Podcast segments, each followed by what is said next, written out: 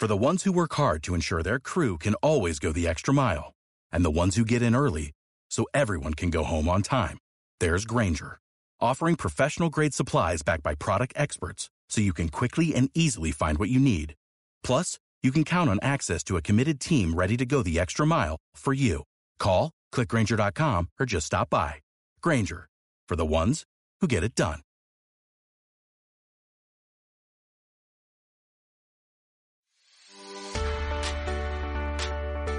Bienvenidos a Marketing y Sales Leaders, el podcast de contenido selecto para líderes del marketing y las ventas como tú. ¿Te quedas?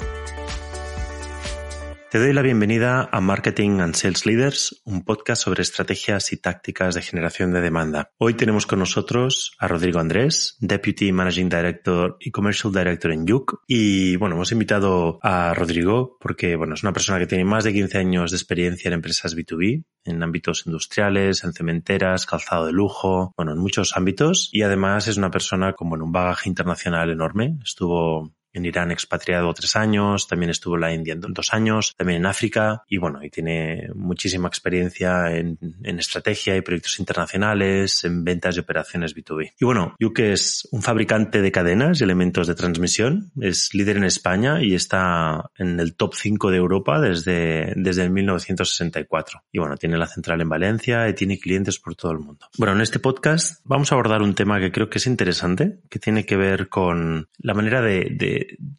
de, cómo generar atracción a través de un proyecto inbound, pero no al uso. O sea, normalmente eh, un proyecto al uso, normalmente siempre comienzas pues una página web con un blog creando contenido y en este caso Rodrigo lo ha planteado diferente. Por lo tanto, bueno, vamos al podcast y descubrimos de qué va todo esto.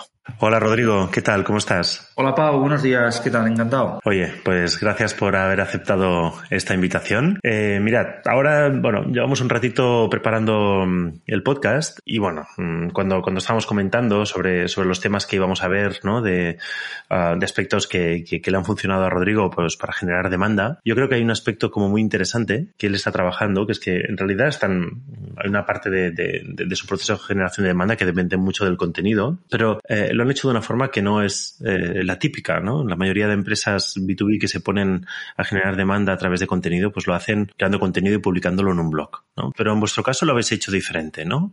Y además está funcionando muy bien. Cuéntanos un poco cuál ha sido el abordaje, cómo lo habéis hecho. Teníamos dos opciones. Podíamos hacer, eh, empezar a mandar emails masivos a los clientes. Decidimos que no, que no iba a ser el, no iba a ser porque, el... porque vosotros tenéis una base de, de, de clientes muy grande. Nosotros trabajamos con unos pues te diría clientes activos de los últimos tres años, 2.400 y aproximadamente unos 1.800 clientes anuales activos. Sabes que van entrando y saliendo cuentas.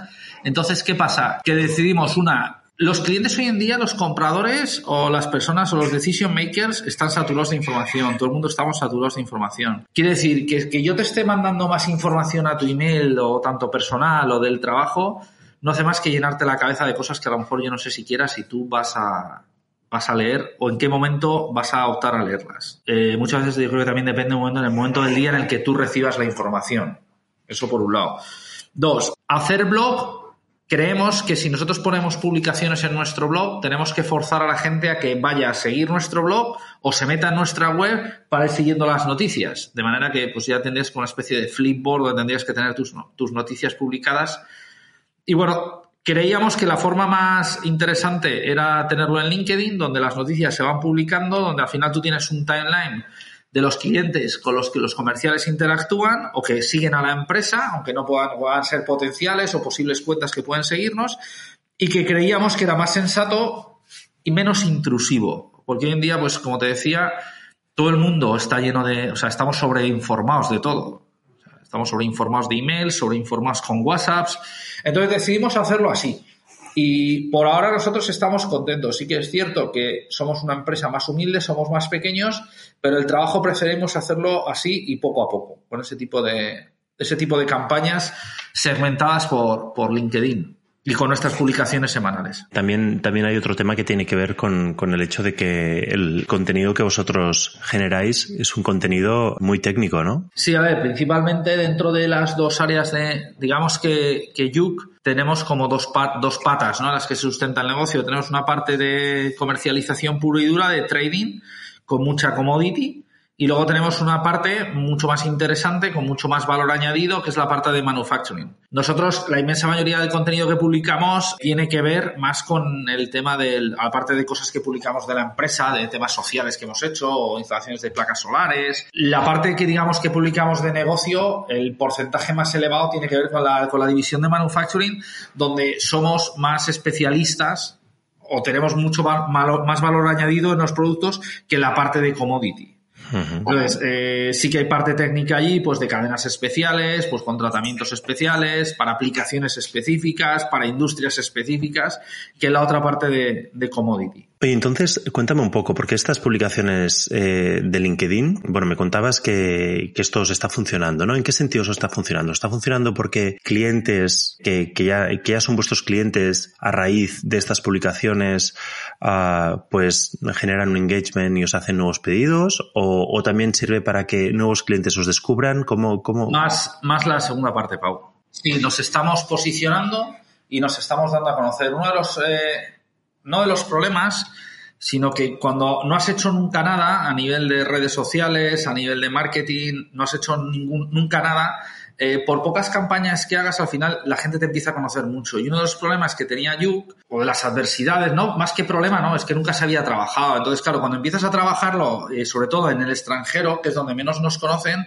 pues con pocas campañas, al final, pues vas cogiendo leads, vas captando, vas viendo gente que le va dando likes a tus, a tus webs, vas viendo, viendo gente que pone sus datos para descargarse un catálogo de una industria específica y todos esos eh, son leads que se nos van generando para futuro. Es decir, ahí sí que es cierto también que con el equipo comercial, atacando determinadas cuentas o determinada gente, o incluso nosotros mismos siguiendo las cuentas de nuestros clientes, también hemos generado leads que se nos han convertido en pedidos a través de LinkedIn. Ya, de acuerdo. Vale, muy bien. Entonces, la base de datos de, de, clientes actuales que tenéis, entiendo que entonces no hacéis, no hacéis ningún tipo de envío ni comunicación en cuanto para generar pues nuevos pedidos. O sea, es una cosa no. que es, no, ¿verdad? Dentro de la base de datos de clientes, nosotros comunicamos los, los envíos que hacemos de email, uh -huh. pues han sido pues bueno, el año pasado desgraciadamente el fallecimiento del propietario, temas de vacaciones, el año pasado y este que hemos tenido dos incrementos de precio debido a la inflación y al tema de los transportes y todo lo que ha venido desde Asia, desde el COVID, también lo hemos comunicado de esa manera, pero salvando eso, eh, no solemos comunicar nada más. No, solemos utilizar el correo, los canales de correo electrónico para comunicaciones del día a día, o sea, oferta, pedido, plazos de entrega, situaciones o resol resolución de incidencias, pero nada más. Sí, con este tipo de cosas que han ocurrido así como digamos extra, pues sí que se ha hecho. Y del mismo modo, como no todo el mundo ha estado de alta en nuestra base de datos para recibir información comercial, cuando hay alguna información de este tipo, como subidas de precio, lo que hacemos es poner banners en los emails de manera que si tú en el día a día estás tratando con Yuk, al final en los banners de los emails vas viendo que, hay, que va a haber subidas de precio o, o, calendarios de fallas o de Semana Santa, consulte aquí su calendario. Entonces ponemos un pequeño banner durante 15 días antes de que algo vaya a ocurrir, con una subida de precios, unos, unas vacaciones y ya está. Vale, Rodrigo, muy bien. Oye, y cuéntanos una cosa que eh, nos haya funcionado. A ver, a nosotros no nos funcionó, bueno, no es que no nos funcionara, a ver, teníamos una plataforma de venta online que funcionaba realmente bien y nosotros decidimos meterle una herramienta más, que era un cotizador. Es decir, tú estás comprando online para todos los productos que tenemos en stock de los commodities, pues si necesitabas 10 unidades de alguna pieza y no teníamos en stock o teníamos dos, pues desde la propia plataforma generar una oferta que nos llega en automático, registrada tu nombre, donde dice, pues, eh, este determinado cliente solicita precio para tres unidades. Y realmente, pues, eh, fue un periodo donde hemos invertido mucho tiempo de la empresa y unos recursos, eh, tanto humanos como económicos, y al final no, no tiene el resultado esperado. Y yo creo que no tiene el resultado esperado porque no hemos preguntado directamente. O sea, pues nos teníamos que estar sentado con los, lo hicimos cuando la plataforma online ya llevaba funcionando un tiempo, cuando veíamos que era un éxito a nivel de compras, cuando los, los, clientes entraban diariamente y cada vez nos van entrando más pedidos y cada vez se va incorporando más gente y vendemos más. Tenemos un crecimiento exponencial en esa plataforma.